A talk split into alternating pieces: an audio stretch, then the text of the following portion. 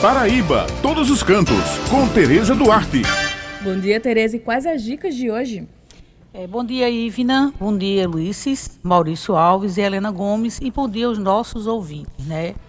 Bem, pessoal, na sexta-feira passada eu falei para vocês sobre o aumento no fluxo de turistas no município de Areia nesse período do verão, né? Que não é uma coisa comum, está acontecendo este ano.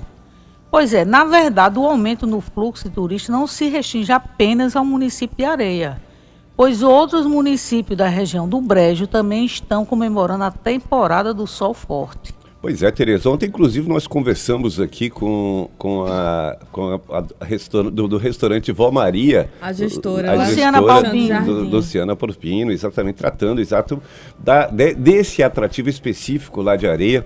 Né? Mas eu queria que você também falasse aí qual município dessa região também está movimentando a alta temporada lá, nesse verão. E o que os turistas têm buscado no Brejo Paraibano também. Bem, pessoal, como estamos na temporada do sol forte, o calor intenso, eles estão procurando se refrescar nas águas da cachoeira do Orucuri, que fica no município de Pilões. Eu já havia destacado aqui para vocês sobre os caminhos das águas no Brejo Paraibano, nome que eu mesmo coloquei para falar sobre essas belas cachoeiras existentes, né? E na última segunda-feira eu estive lá para vivenciar esse momento importante para o turismo da região. Eu também conheço a Cachoeira do Oricuri, eu queria que você falasse um pouco mais sobre ela. E o que você viu por lá, né? Que tem de diferente?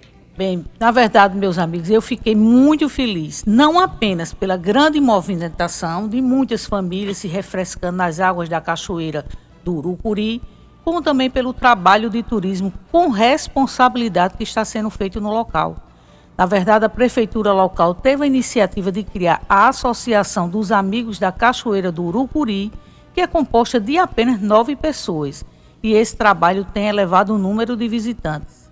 Eu conversei com Almir da Silva, que é vice-presidente da associação, e ele fala sobre o trabalho que vem sendo realizado para a preservação da natureza na área da cachoeira. Primeiramente, a gente somos uma associação, a gente cobra essa taxa aqui justamente para fazer manutenção de trilha, coleta do lixo, confecções de lixeira para dar melhoria, para facilitar a coleta.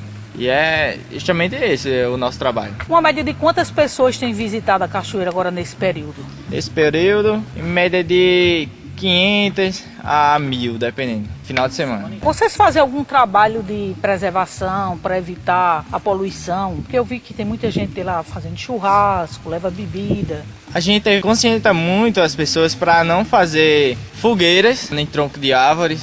Justamente a gente dá assim a ideia de fazer um essas fogueiras típicas, bota uma pedrinha e coloca o carvão ali, hum. coloca um fogo e para evitar justamente o desmatamento para não prejudicar as árvores. Vocês têm algum controle que fica por lá para ver se não estão jogando lata, coisa descartável no, nos na mata? Nos finais de semana sim, porque a gente somos nove, aí a gente fica cinco aqui e fica duas pessoas lá em cima.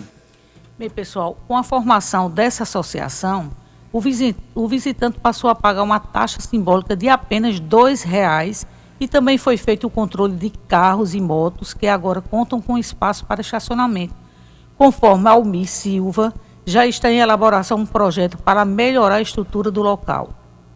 A gente tem a questão do florestamento, florestamento para reflorestar as áreas que estão desmatadas na margem do rio. E a gente está com um projeto aí para a gente expandir algumas áreas que não estão ainda para. Estão ainda, é, digamos assim, desconhecida para as pessoas explorar trilhas, ter uma área de lazer, camping. A intenção de vocês é construir, é fazer uma infraestrutura turística. É isso mesmo. Banheiro também. É, banheiro também a gente tá tendo, acho que provavelmente próximo mês a gente tem trocador de roupa lá em cima, o banheiro aqui embaixo no, no estacionamento. Bem, pessoal, e além disso aí, tudo que ele falou, né, eles também colocaram uma estrutura muito bonitinha, uma pontezinha toda de madeira, colocou que faz parte exatamente da trilha que leva até a cachoeira, até o topo da cachoeira. Colocaram umas cordas para você se apoiar e subir. Enfim, tá um trabalho muito bacana mesmo e muita gente visitando. Vale a pena conhecer. Até que os turistas ou até quem está em João Pessoa sem que não estava planejando viajar para o Brejo, fica a dica, pega um dia aí da, desse descanso e vai conhecer a cachoeira. Com certeza. Vale a pena, né? Vale a pena. Bem, pessoal, eu fico muito feliz com essa iniciativa de infraestrutura, principalmente com a preservação do meio ambiente que está sendo realizado, porque para se investir em turismo tem que ser com responsabilidade, você tem que ver a preservação do meio ambiente. E isso está feito lá. Eu me despeço de vocês, lembrando que toda sexta-feira no Jornal União eu tenho uma coluna com muitas dicas para quem gosta de turismo, onde destaco diversos pontos em nosso estado.